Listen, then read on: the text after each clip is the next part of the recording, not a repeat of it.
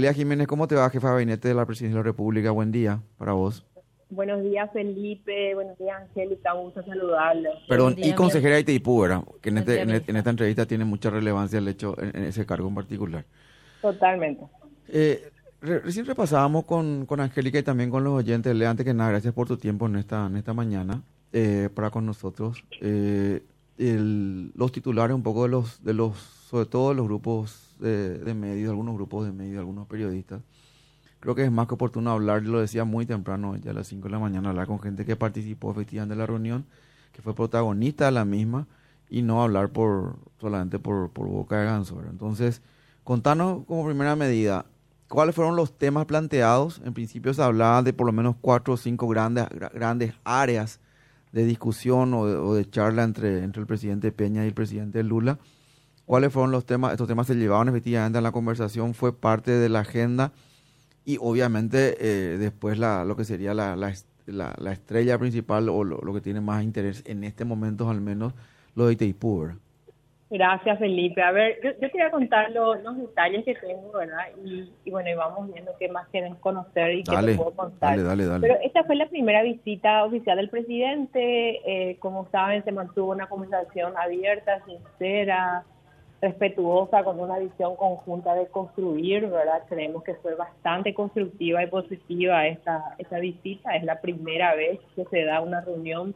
que duró básicamente seis horas, imagínate, eh, a nivel de presidentes de la República y los principales miembros de sus eh, equipos, ¿verdad? Participaron 11 miembros del lado brasileño y la delegación paraguaya. Y acá estamos hablando de presidente, yo la secretaria del presidente de la República, mi ministro de Relaciones Exteriores, ministro de Hacienda, Economía, Industria de Comercio. Imagínate lo que es esta, esta reunión que duró seis horas. Estaban los embajadores, por supuesto, de los respectivos países, los directores de Itaipú de ambas partes, ¿verdad? asesor jurídico, embajadores de Itamaraty.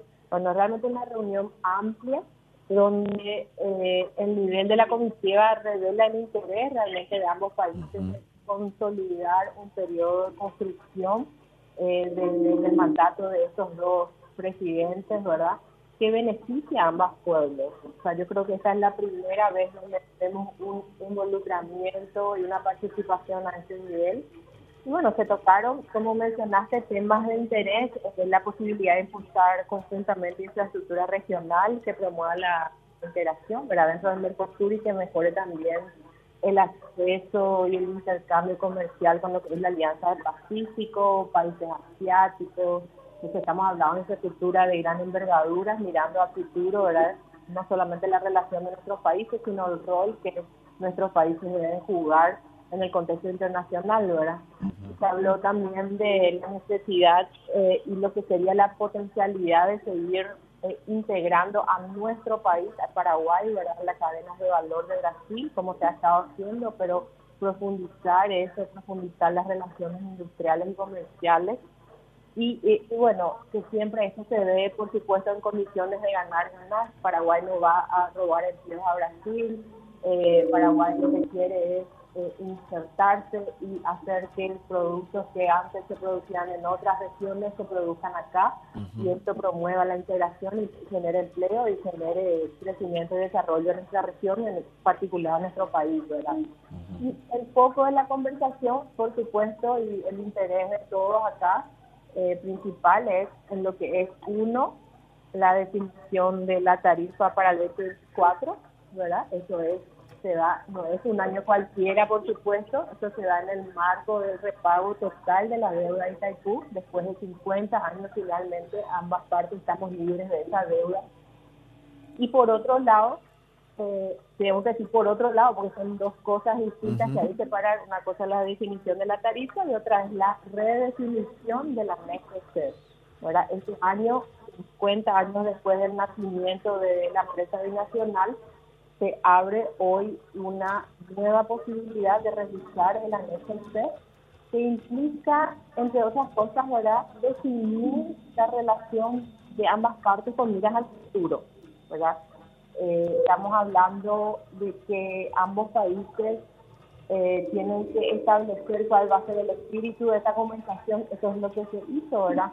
eh, ambos países consideramos que eh, la revisión del anexo C y todas las implementaciones deben en enfocarse en el desarrollo de los países para beneficio de ambos pueblos y también en futuras inversiones para ampliar la potencialidad de producción de energía renovable. Y no ya solo que el foco de la ITAPI sea necesariamente simplemente la producción de energía y la venta de esa energía. Eh, sabes que la ITAPI es una empresa sin fines de lucro, ¿verdad? Entonces, se circunscribe a la producción y a la venta, digamos que a costo se puede decir, de esa energía. Entonces, estamos mirando, se abre la posibilidad de un nuevo escenario eh, y bueno, con ese objetivo el espíritu, la visita básicamente da inicio a lo que son eh, estas discusiones y se abren oficialmente las mesas de trabajo para la revisión del anexo C. Yo no sé si la, la ciudadanía conoce qué es el anexo C, pero tal vez vale la pena explicar que eh, básicamente son las bases financieras y de prestación de los servicios de electricidad de Taipú, ¿verdad? Establece, por ejemplo, la forma, las condiciones, el cálculo de la tarifa, las regalías, los beneficios, lo que conocemos como royalties, repartimiento, utilidades por, qué sé yo, la compensación por gestión de energía, ¿verdad? Varios conceptos que se definen, que son fundamentales, ¿verdad? A la hora de definir qué puede hacer esta empresa y cómo lo puede hacer, bueno, están eh, definidas dentro de esa negociación y la revisión de esto significa examinar ese documento hoy, después de 50 años, para ver si esas disposiciones que se establecieron hace 50 años, sobre las cuales se construyeron, digamos, la relación a lo largo de esos 50 años y se dieron diversas definiciones también, o sea, nos marcó la cancha, digamos, y en el marco de eso se, se fueron resolviendo diversas cuestiones que surgieron. Bueno, estamos revisando hoy si esas disposiciones siguen siendo aceptables para ambas partes. Y de no ser así, por supuesto, nos va a tocar actualizar, modificar, ahora incluir conceptos técnicos, conceptos económicos que deben presentar ambas partes, negociar y acordar finalmente. Eh, y la máxima autoridad en esta discusión son, por supuesto, lo que se llama las altas partes que son finalmente los presidentes, los mandatarios de cada uno de los países. Importante, eh, eh, ministra, eh, hay que, que hagas un poco referencia, le des ese marco referencial de vuelta al juego de palabras al, a lo que implica el anexo C. Porque parece que eh, para algunos, yo insisto mucho en esto, para algunos medios y otra vez algunos periodistas, es como que nos juntamos, no sé, Angélica y yo, y nos ponemos a acuerdo a cuándo vamos a poner cada uno para la asadora. Es un poco más complicado que eso, ¿no? Porque te plantean pues así los muchachos, ¿verdad? Y después le llaman otra vez a, un analista, que en Paraguay estamos llenos de analistas, ¿verdad? Este, en diferentes áreas que normalmente lo que hacen es suscribir nomás lo que algunos periodistas nos animan a decir. Este, y eh, dicen, eh, no, y vino, vino Santi, para mí, bueno, el presidente de la República, como primera día, Santi vino con las manos vacías, eh, este, este falta, esta, esta, indefinición le beneficia a, Brasil. Estamos, armando, estamos, estamos hablando del documento, el documento más importante que se va a modificar o se está evaluando las modificaciones que van a hacer después de 50 años. No, es una reunión de tres, cinco tipos, no es no, ¿qué, qué cerveza vamos a comprar. O sea, me parece que... Se ha minimizado, digamos, mm. esta, este año, evidentemente desconoce la envergadura verdad de ese acuerdo y el, la ventana de oportunidades que se abre para ambos países a partir de el cumplimiento de esos 50 años, ¿verdad? Acá se acordaron algunas cuestiones en esta discusión, por ejemplo, se acordó que los miembros del grupo negociador eh, deben de contar con el conocimiento técnico, pero también con el peso político necesario para que los resultados de las conversaciones que se den sean eh, eficientes, rápidos y más que nada constructivos para ambas partes, ¿verdad? Eh, así, bromeamos un poco, tuvimos muchos años para analizar eh, cuáles, digamos, cuáles son las, los diferentes escenarios que pueden estar a darse y en ese momento estamos dando un poco de impulso ya a eh, movernos de esa revisión técnica ya a empezar a definir cuestiones que son definiciones política, ¿verdad? Eh, y que tienen, por supuesto, también su lado político. Entonces, se acordó que en el próximo encuentro vamos a tener, vamos a dar seguimiento a estas conversaciones en la Asunción. Eh, esto sería lo más rápido posible, ¿verdad? No quiero dar una fecha, pero todavía no se definió eso, pero el, acuerdo es avanzar lo más rápido posible. Eh, ambos mandatarios incluyeron a sus equipos a acelerar este proceso y eh, por supuesto como decía el espíritu es finalmente buscar lo mejor para ambas partes, ¿verdad? Ambos buscan sinceramente que el resultado sea favorable para ambas partes y bueno, que eso permita seguir consolidando estas relaciones de Paraguay y Brasil, que son dos países hermanos, digamos, seguir siendo vecinos y tenemos que trabajar en conjunto para el beneficio de, de, los nuevos pueblos. Además de todo esto, no sé si vos escuchaste, pero el presidente Lula habló explícitamente de la obligación que tiene Brasil de promover ¿verdad? que el Paraguay pueda utilizar toda su energía ¿verdad? Para, para el desarrollo del país. ¿Y qué significa eso? Nosotros hoy estamos exportando, somos líderes, digamos, en la exportación de energía, eh, así como cuando exportamos carne, no buscamos ¿verdad? el precio más barato para esa carne. Al contrario, queremos que nos paguen el mm. precio correcto por la carne que vendemos. Bueno, así mismo es con la energía. Pero al mismo tiempo, nosotros también, por supuesto, tenemos que hacer un balance fino entre asegurar que la producción de la empresa y el precio que recibe es un precio razonable en el mercado, eh, que no es caro, ¿verdad? innecesariamente, pero al mismo tiempo que también Paraguay recibe el máximo beneficio a la hora de vender esa energía. claro. Es un, es un trabajo también importante eh, paralelo eh, y de más largo plazo de ir también eh, analizando de cómo Paraguay va a ir eventualmente consumiendo toda esa energía y por supuesto esto tiene que ser en una manera que mejore la calidad de vida de Paraguay y potencie por supuesto al sector productivo, eh, al sector electrointensivo o al sector industrial, ¿verdad?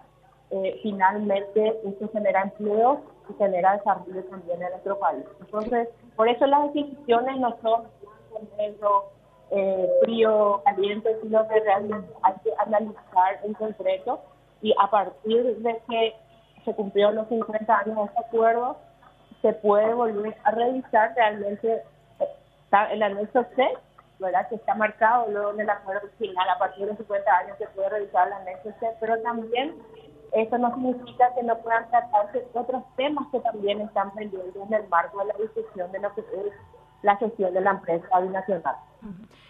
Bien decía ministra, la energía que hoy produce Paraguay, no solamente en la Itaipú, tenemos otras dos represas que son un atractivo impresionante para la inversión extranjera. Bien decía Santiago Peña, Paraguay un gigante por despertar, un gigante que explotar y toda esa inversión, esa energía limpia que hoy, hoy es, es el camino, la energía limpia, renovable y Paraguay es oro y joya dentro de toda esta región para la inversión. Ahora bien, ministra, justamente lo que plantean también desde otros puntos, que en la primera reunión, en el primer encuentro Itaipú entre Santiago Peña y Lula da Silva, en la primera reunión nomás luego ya tenía que definirse todo.